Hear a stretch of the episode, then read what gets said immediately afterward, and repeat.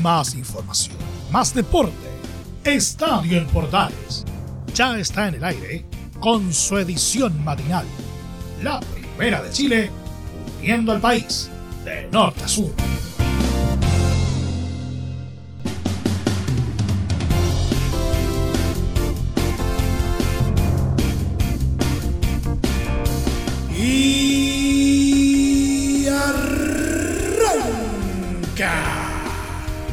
Señoras y señores, ¿cómo les va? Muy buenos días, bienvenidos una vez más, bienvenidos al show. Día lunes, inicio de semana. Y por supuesto, ante todo, muchas, pero muchas felicidades. Eh, ojalá hayan tenido un feliz día del trabajador ayer domingo. Si bien eh, este fin de semana no hubo fútbol eh, programado, eh, igual hubo varias eh, cositas que marcaron, ¿no cierto?, eh, la pauta informativa, especialmente en Universidad de Chile, donde finalmente el técnico Santiago Escobar ya no va más. Por contraparte, en Universidad Católica se confirmó el regreso de Ariel Holland, quien tendría la misión de suceder a Cristian eh, Paulucci. Aunque claro, no asumirá inmediatamente. ¿Cómo es eso? Se lo vamos a contar. También vamos a estar eh, hablando de los preparativos de Colo Colo con miras al ante Alianza Lima por Copa Libertadores. Vamos a, a desmenuzar eh, lo que está pasando con, con Ecuador por el tema de las clasificatorias eh, qué va a pasar con el tema de Byron Castillo finalmente, va o no va al, Mundial el equipo ecuatoriano, vamos a estar analizando eso detenidamente. Eh, las ligas alrededor del mundo y desde luego una pasada por nuestro polideportivo. Todo esto en 30 minutos como siempre, arrancamos esta nueva entrega de Estadio Portales AM.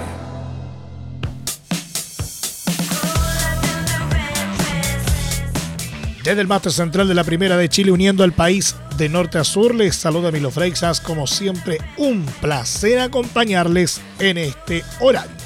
Universidad de Chile informó a través de un comunicado que finalizó de mutuo acuerdo el vínculo con el colombiano Santiago Escobar y su cuerpo técnico. Como institución, reconocemos el compromiso y trabajo realizado por Santiago Escobar durante estos meses, a la vez que agradecemos su entrega y profesionalismo. El club les desea a él y su cuerpo técnico el mayor éxito en sus futuros proyectos deportivos y personal, agradeció. Cabe señalar que el escueto comunicado no detalló sobre quién asumirá el mando de forma interina en el cuadro estudiantil. Oficialmente, Escobar dirigió 11 partidos en el campeonato nacional, solo ganó 3, empató 2 y perdió 6 lo que equivale a un 33,33% de rendimiento. Los números de Escobar son los peores de los últimos años, incluso superando a Alfredo Arias, Hernán Caputo, Rafael Dudamel y Esteban Valencia. El inicio del torneo fue prometedor con una victoria sobre Unión La Calera, pero el equipo no logró mantener las sensaciones y de a poco entró en una fuerte crisis.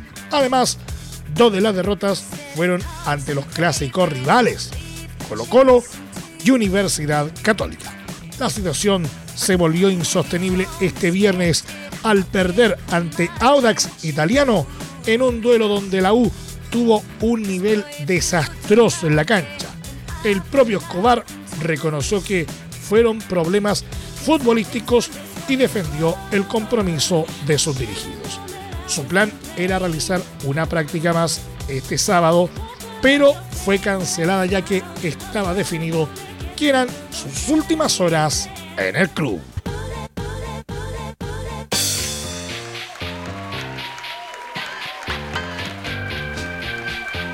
Precisamente en línea con lo anterior, Universidad de Chile continúa con la búsqueda de un director técnico tras la salida del colombiano Santiago Escobar.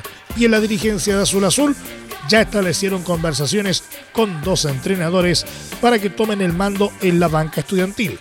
En Azul Azul están esperando al uruguayo Martín Lazarte, pero además hubo diálogos avanzados con Pablo Vitamina Sánchez. Lazarte actualmente está en Uruguay, pero no está disponible para asumir eh, de forma inmediata en la banca de la U, ya que quiere despejarse y descansar de lo que fue su paso por la selección chilena. En la U no hay completa seguridad de que Lazarte acepte una oferta en los próximos meses y por ese motivo avanzaron las conversaciones con Vitamina. Cabe señalar que el principal gestor para que Lazarte regrese a la U es Cristian Albert, gerente general en Azul Azul. De momento, a la espera de la llegada de un técnico oficial, será Sebastián Miranda quien asumirá como interino a partir de este lunes. La U marcha decimotercera en el Campeonato Nacional con 11 puntos y su próximo partido será el sábado 7 de mayo ante Deporte La Serena en Santa Laura a las 20 horas.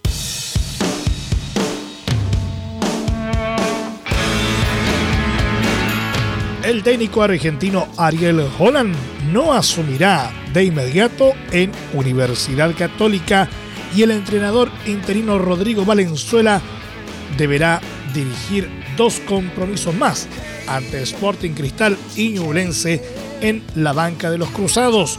Así lo informó el equipo durante este domingo por medio de un comunicado señalando que Holland llegará a Santiago el próximo viernes 6 de mayo y oficialmente iniciará su trabajo como director técnico el lunes 9. Debido a esa espera, Valenzuela dirigirá a la UC el miércoles ante Sporting Cristal en Perú por la Copa Libertadores y tendrá su última responsabilidad como interino ante Ñublense en Chillán el domingo 8 de mayo.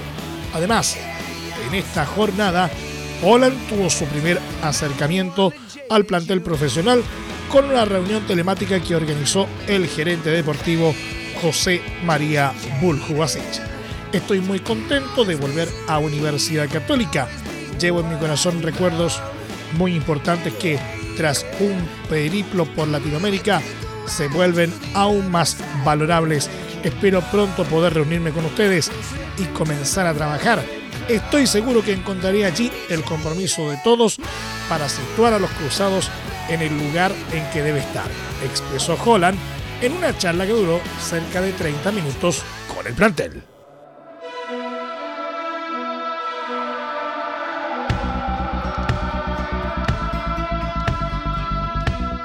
Veamos un poquito de Copa Libertadores porque Colo Colo tendrá esta semana un importante duelo ante Alianza Lima, precisamente por el certamen copero, en donde intentará encaminar eh, su clasificación hacia la fase de octavos en el torneo continental y para ello el cuadro Albo viajará dos días antes para preparar el choque con los peruanos. El cacique viajará en un vuelo charter a Perú el día martes después del entrenamiento para no sufrir inconvenientes en la llegada a Lima.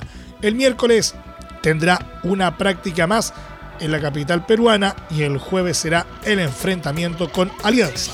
Colo Colo, que viene de perder con River Plate, está obligado a ganar para sumar nueve puntos en el grupo F y así poner un pie en la próxima fase. El duelo está programado para el jueves a las 22 horas y será transmisión de Estadio en Portales.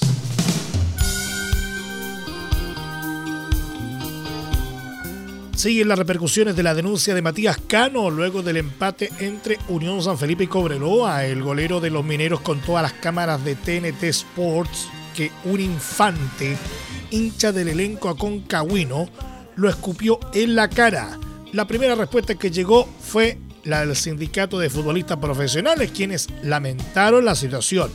La seguridad de todos está en riesgo y no quieren darse cuenta. Los futbolistas profesionales entran en estado de alerta, escribieron desde el CIFUB. No obstante, el presidente del club albirrojo, Raúl Delgado, apuntó al arquero del equipo calameño por su actitud durante el duelo. Es un típico incitador a la violencia. El sindicato también debe actuar. Ya es hora, expresó el timonel, agarrándose de las mismas palabras que utilizó el gremio presidido por Gamadiel García. El dirigente no quiso bajarle el perfil a la situación, pero aprovechó de acusar al guardameta de la escuadra loína de ser contradictorio entre sus actos y sus palabras. Cada cual tiene que asumir su responsabilidad. De ser cierto lo que dijo es repudiable, pero tampoco él es un ejemplo de cómo se ve en la foto público Delgado a través de su cuenta en Twitter. Entre Marco Grande y Marco Chico, media vuelta y vuelta completa. Escuchas Estadio en Portales en la Primera de Chile, uniendo al país de norte a sur.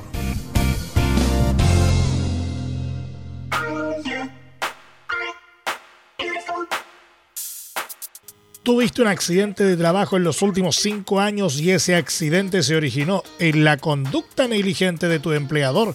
Es muy probable que tengas derecho a obtener una indemnización por los daños causados. En reparación laboral te asesoran y acompañan abogados especializados en trabajo. Los resultados lo respaldan. Consulta gratis a lo largo de todo Chile. Encuéntralos en www.reparacionlaboral.cl. Junto a reparacionlaboral.cl seguimos haciendo Estadio en Portales en su edición AM, como siempre, a través de las ondas de la Primera de Chile, uniendo al país de norte a sur. Manuel Pellegrini afirmó en vísperas de la visita de este lunes al Getafe que quedan 15 puntos y por los resultados que se han dado, existe opción de recortar con respecto a los cuatro primeros, por lo que ganar sería un avance para seguir peleando por la Champions. El técnico del Betis, que es quinto en la tabla, destacó este domingo en rueda de prensa que a pesar de haberse proclamado hace una semana campeón de la Copa del Rey, el Betis debe mantener la tensión competitiva, un aspecto en el que ha incidido a sus jugadores para intentar acabar entre los cuatro primeros. La temporada no termina con el título de la Copa del Rey, fue el claro mensaje del DT a sus pupilos. Pellegrini informó de que para el encuentro contra el Getafe, el defensor Marc Bartra y el centrocampista portugués William Carvalho están fuera de la lista por lesión y advirtió de que el conjunto madrileño les obligará a hacer un partido muy completo al término de una semana especial por los fastos tras el título copero. Por ello, recalcó que será necesario dar un paso más para ser el mismo equipo competitivo que ganó la Copa. Y añadió, tenemos que recortar puntos, no depende de nosotros, pero lo vamos a intentar. El chileno espera un Getafe de juego muy intenso que pelea por puntos importantes y que ha experimentado un gran cambio con Quique Sánchez Flores, quien juega un sistema ofensivo con dos puntas muy peligrosos y ante quienes habrá que ser creativo para encontrar espacios. Alabó a sus dos laterales diestros, Héctor Bellerín y el senegalés Joseph Savali, al admitir que es complicado elegir entre ambos, puesto que han dado los dos un rendimiento muy alto y dijo que Savali cada vez que ha jugado ha respondido tras mucho tiempo lesionado y que esta pareja tiene la confianza del cuerpo técnico. Pellegrini reveló que ya había hablado con Joaquín Sánchez sobre su continuidad la próxima campaña, aunque en diciembre lo veía convencido de que era su última temporada porque jugaba menos, pero se trata de alguien que aporta experiencia y calidad. El fútbol es una actividad que te retira solo y el portuense da mucho todavía, aunque no esté para 90 minutos.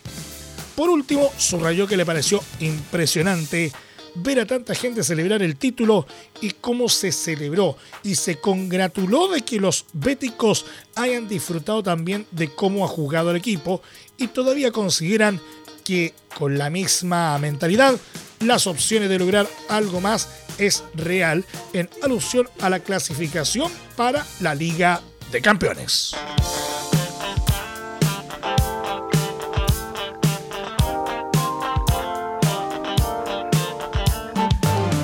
Seguimos repasando las ligas internacionales porque Inter de Milán, que contó con los chilenos Alexis Sánchez y Arturo Vidal desde el segundo tiempo, abrochó un importante triunfo al doblegar como visitante por 2 a 1 a Udinese en la fecha 35 de la Serie A, resultado que los mantiene vivos en la lucha por el título del torneo. Ambos jugadores nacionales vieron acción a partir del minuto 73 del partido. El tocopillano reemplazó a Lautaro Martínez y el rey a Roberto Gagliardini, ayudando a sostener el resultado justo después de que el local descontara. Incluso al volante le anularon un gol a los 77 minutos tras convertir en una milimétrica posición de adelanto tras pase de Joaquín Correa. Los Nerazzurri no demoraron mucho en ponerse en ventaja en el compromiso con una anotación de cabeza del croata Iván Perisic, que se anticipó a su marca en un tiro de esquina y abrió la cuenta en los 11 minutos. Con control de las acciones en la cancha, los lombardos estuvieron cerca del segundo en los 35, con una chance que Lautaro no pudo concretar ante Marco Silvestri.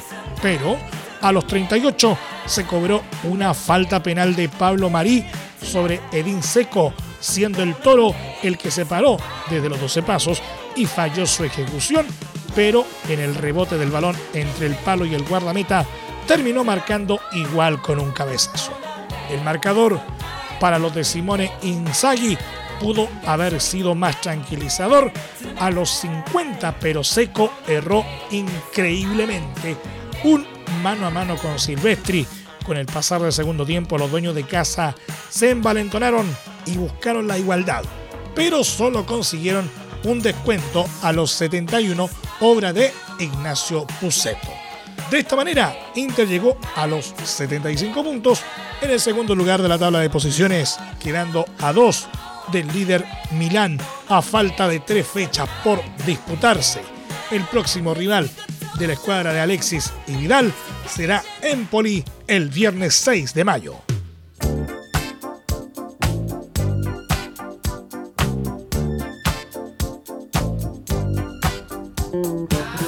Los atacantes chilenos Víctor Dávila y Jan Meneses anotaron este domingo en el frenético empate como local por 4 a 4 de León ante Toluca, que tuvo en cancha a los chilenos Claudio Baeza y Valver Huerta.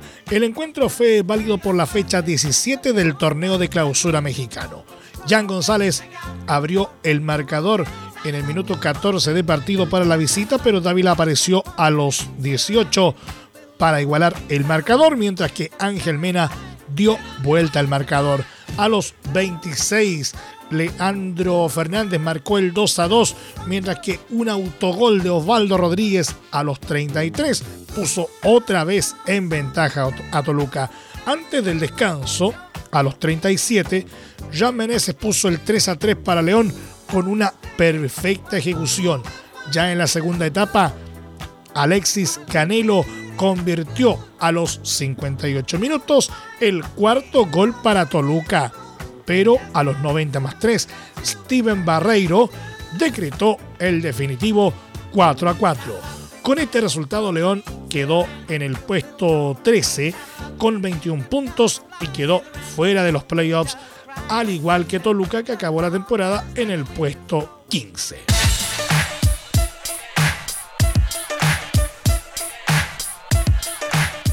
Cambiemos de tema. Hace algunos días que una presunta problemática que involucra a la selección ecuatoriana hizo creer que las clasificatorias sudamericanas tendrían un giro respecto a los clasificados a Qatar 2022. En el caso de una posible irregularidad con la nacionalidad de Byron Castillo, entusiasmó incluso a la selección chilena con poder asistir a la cita mundialista. Sin embargo, un abogado experto en derecho deportivo descartó ese escenario. El hecho, recordemos, se dio a conocer luego de que en Colombia sacaran a la luz un juicio de hace algunos años sobre el origen de Castillo en tierras cafetaleras, algo que presentaría una irregularidad al haber sido convocado en siete partidos en Ecuador durante el proceso clasificatorio. Sin embargo, José David Jiménez de Conlegal Sports and Entertainment declaró eh, en diálogo con el portal Red Goal que la Roja no corre con muchas ventajas de poder resolver a su favor lo que ocurre con el jugador del Barcelona de Guayaquil. A Byron Castillo le faltaba documentación hace años y tuvo que hacerse un proceso judicial para determinar dónde había nacido y emitir las actas de nacimiento y los documentos de identidad que se necesitan en Ecuador y en todos los países. Este caso se llevó a cabo entre 2019 y 2020 y hubo una sentencia en febrero del año pasado. Por eso Castillo no había sido citado a la selección, explicó el abogado. La sentencia pasó todos los procesos y plazos de apelación. El registro civil de Ecuador impugnó y trató de aclarar los hechos, pero nuestro ordenamiento jurídico declaró sin lugar esa apelación, por lo que la sentencia está ejecutoriada, apuntó. Además, Jiménez aclaró que es complejo el tema, más que todo porque debe ser la justicia ordinaria la que diga que Castillo no es de acá, y que a partir de eso una federación se interese en el caso. Se puede convocar. Para nosotros es ecuatoriano y para la justicia también lo es hasta que alguien pruebe que no.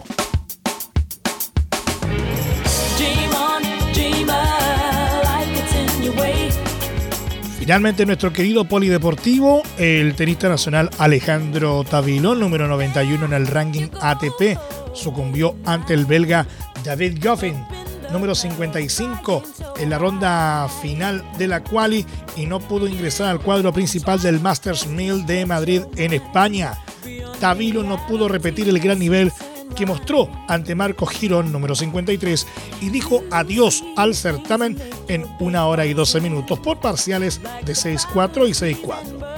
En esta competencia solo queda con vida en representación de Chile Cristian Garín, número 31, quien enfrentará este martes al estadounidense Frances Tiafoe, número 29.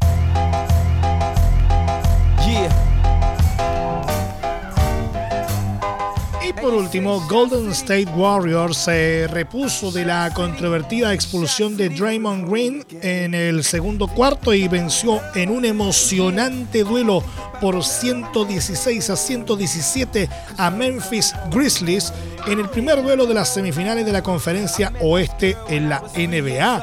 A falta de 1.18 para el descanso, Green golpeó la cara de Brandon Clark intentando taponar su tiro y luego agarró de la camiseta al jugador de los Grizzlies, quien acabó en el suelo.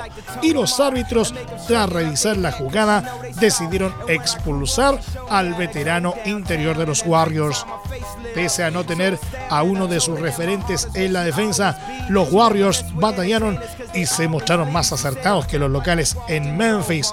En la última jugada, ya Morant tuvo el triunfo para los Grizzlies, pero su tiro sobre la bocina no entró en la canasta. Los máximos anotadores de los Warriors fueron Jordan Poole y Stephen Curry con 31 y 24 puntos cada uno respectivamente, aunque el héroe fue Clay Thompson con un triple clave faltando 36 segundos. Morant, en tanto, quedó con sabor amargo, pese a registrar 34 puntos, 9 rebotes y 10 asistencias. El segundo partido de la serie al mejor de 7 se jugará el martes nuevamente en Memphis. Nos vamos. Muchas gracias por la sintonía y la atención dispensada. Hasta aquí nomás llegamos con la presente entrega de Estadio en Portales en su edición AM, como siempre, a través de las ondas de la Primera de Chile, uniendo al país de norte a sur. Les acompañó Emilio Freixas. Muchas gracias a quienes nos sintonizaron a través de las distintas plataformas de Portales Digital, a través eh, de los medios unidos en todo el país y por supuesto también a través de la Deportiva de Chile, radiosport.cl. Continúen en sintonía de Portales Digital porque ya está aquí Leo Mora y la mañana al estilo de un clásico portaleando la mañana a continuación.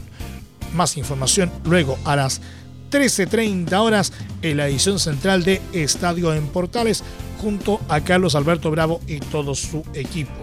Y también les queremos hacer una invitación porque a partir de hoy, eh, en horario de las 20 horas, les invitamos a acompañarnos en el debut del regreso del clásico de la tarde, Estadio en Portales AM, por todas las señales de la primera de Chile. No se lo pueden perder. Recuerden que a partir de este momento, este programa se encuentra disponible en nuestra plataforma de podcast en Spotify, en los mejores proveedores de podcasting y desde luego en www.radioportales.cl. Que tengan todos un muy buen día y un excelente inicio de semana. Y recuerden, la pandemia no ha pasado, por lo tanto, si puedes, ahora más que nunca, quédate en casa. Más información, más deporte. Esto fue Estadio en Portales, con su edición matinal. La primera de Chile, viendo al país de norte a sur.